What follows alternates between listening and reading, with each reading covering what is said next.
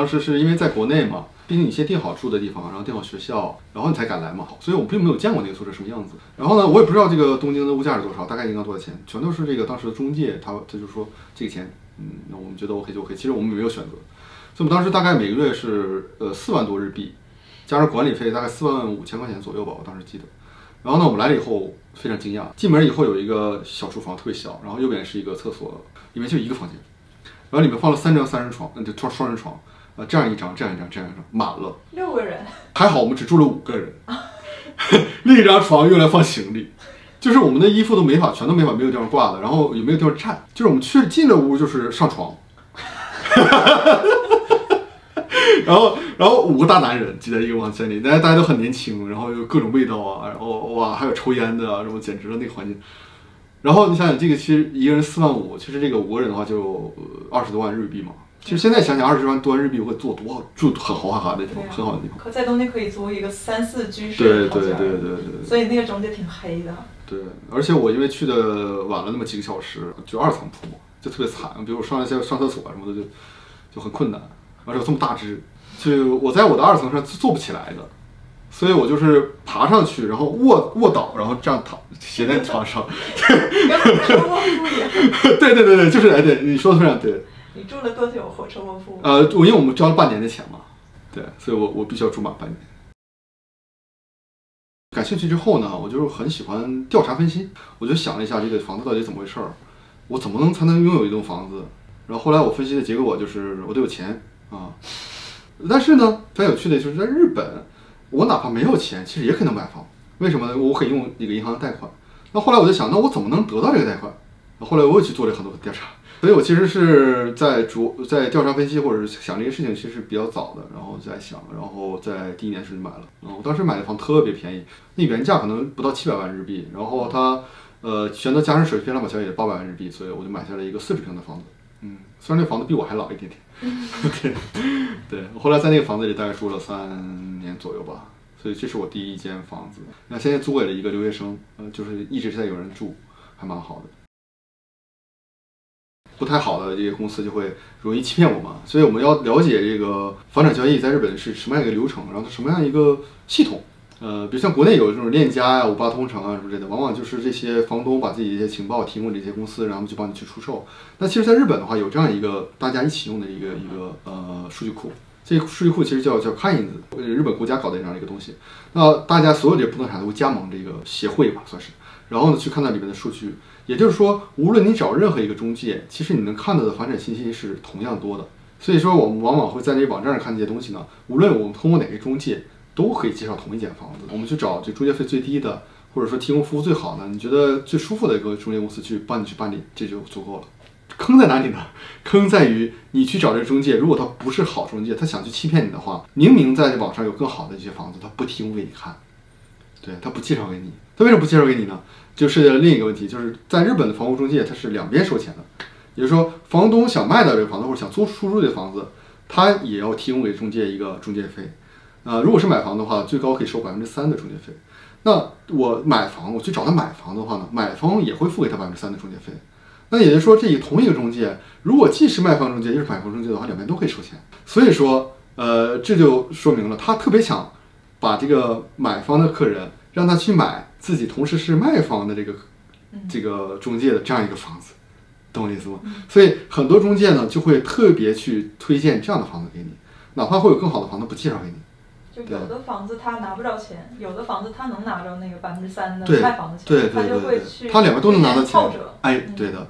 那如果你卖房是同样的，你卖房找着找着这样不良的中介的话，他就想努力自己去找到那个买房的方，他不想去放到这个数据库里面去，这样大家都能都能看到这个房子。哪怕放进去以后，其他中介去找过来说，我这有人想买这房子，他会回绝，因为他想自己卖。对这就是不良中介，这种中介在日本的企业里其实特别多，像那些大手的其实都会做这样的事情。呃，一个是找一个好的担当，再一个你一定要看过今天这个视频，你要了解把这个视频看对，你要了解这套系统是怎么回事儿。你可以跟他讲说啊，我大概了解这个情况，就是希望你不要这样做啊，他就会知道哦，这人懂，他没法欺骗你，这就很简单的一个事情。对。那你说这个后面这个流程呢，还有什么值得注意的地方吗？呃，动手脚其实不太会啊，因为日本的话，在这个呃，包括验房，然后包括签订合同，都是有法律详细的规定的。其实并不会在后期出现一些手脚，嗯，而且往往这些跟日本人做交易的话，他们会比较老实的。比如说我们那个空调坏了，或哪段有个裂缝啊，他们都会事先去告诉你，往往在这边是比较安心的。呃，我的建议呢，就如果是你去找房，那你先是去了解自己能贷多少钱，了解自己贷的钱，是在网上做一个申请，就是立刻就会有信息的。然后呢，通过这个呢，再去找一些房。那你你已经去聊过了那个银行了，你已经有贷款了，OK 了。所以你去找一个又便宜又好的可以信赖的这个公司，然后去跟他合作，然后去帮你慢慢找，然后不要着急，你要不要多看一些，不一定什么时候会出好东西。这样一个流程吧，对我推荐的。再有的话就是，我想讲一下，在你中介费的这边。其实我说了，刚才说了，最高是收收百分之三，对不对？那其实它最低是没有界限的。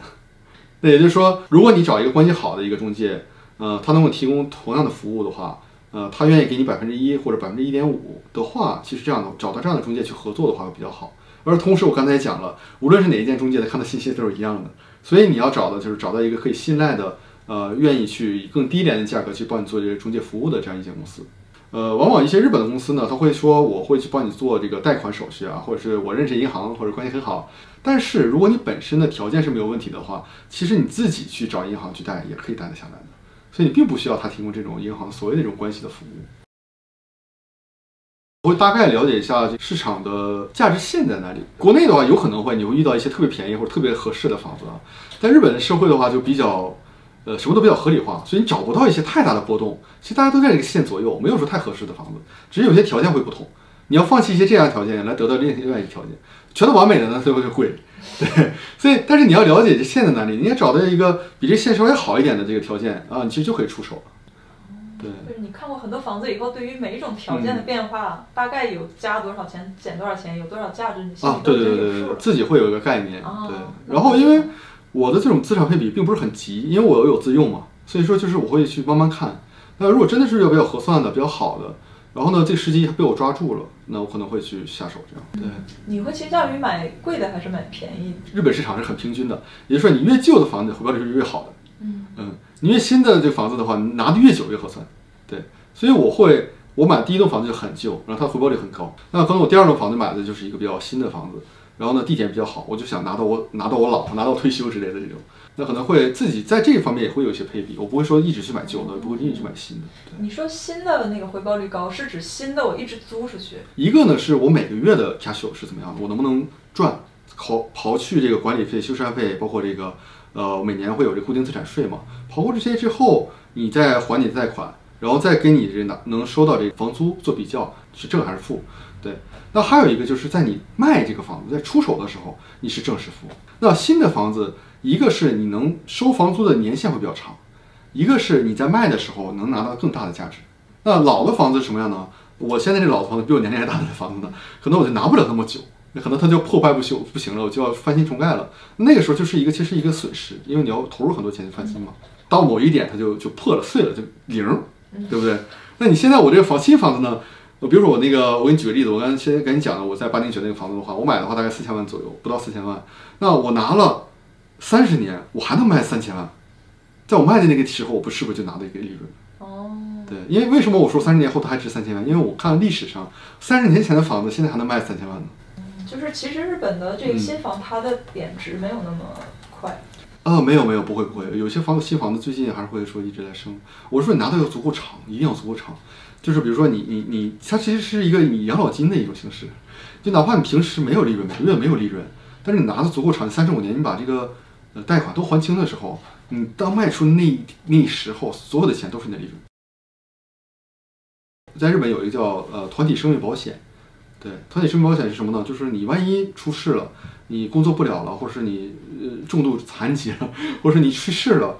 你的所有这些贷款都会变零，不需要去还。那它其实就是一个生命保险，所以我不需要去再花钱去买这个生命保险。它也是可以留给你的，比如说你当时未来有孩子啊或者怎么样，它是一个资产可以留给他们的。对，所以我就我非常非常觉得你至少要有一栋自己的房子，而且没有必要买生命保险，我特别不支持买生命保险。那其实呃，结论可不可以这么理解，就是挺推荐在日本的华人买房子的。对的，呃，你一定有第一间房子，对，至少买一个。对，还有的话，你不要被别人。欺骗，因为现在有好多这种二十几平的房子，它所谓我能租出去，然后我还能减税，有一些面向高收入人群，说所谓我能为你减税啊，但其实这个房子算下来以后，它每个月都是都是负的，那因为它是负的，所以才给你减税。所以说实际上算下来的话，你是不合算的。嗯。而且一旦你房子租不出去的话，你全都是全都是负的，负的，负的，负的，负的，反而就成为你的负债。对对。你现在还是继续做这房子的投资吗？再继续买入吗？对对对，我还是希望能慢慢的扩大一点规模，但是没有很急啊，因为这毕竟是一个锦上添花的事情。我觉得首先还是把自己的主业做好，呃，然后其他这些的话，呃，我我今后呃如果有时间，我也想讲，就比如说这个资产分配嘛，那房产作为你资产分配的其中之一，你是一定要去做一些呃投资的，是这样一个想法。嗯。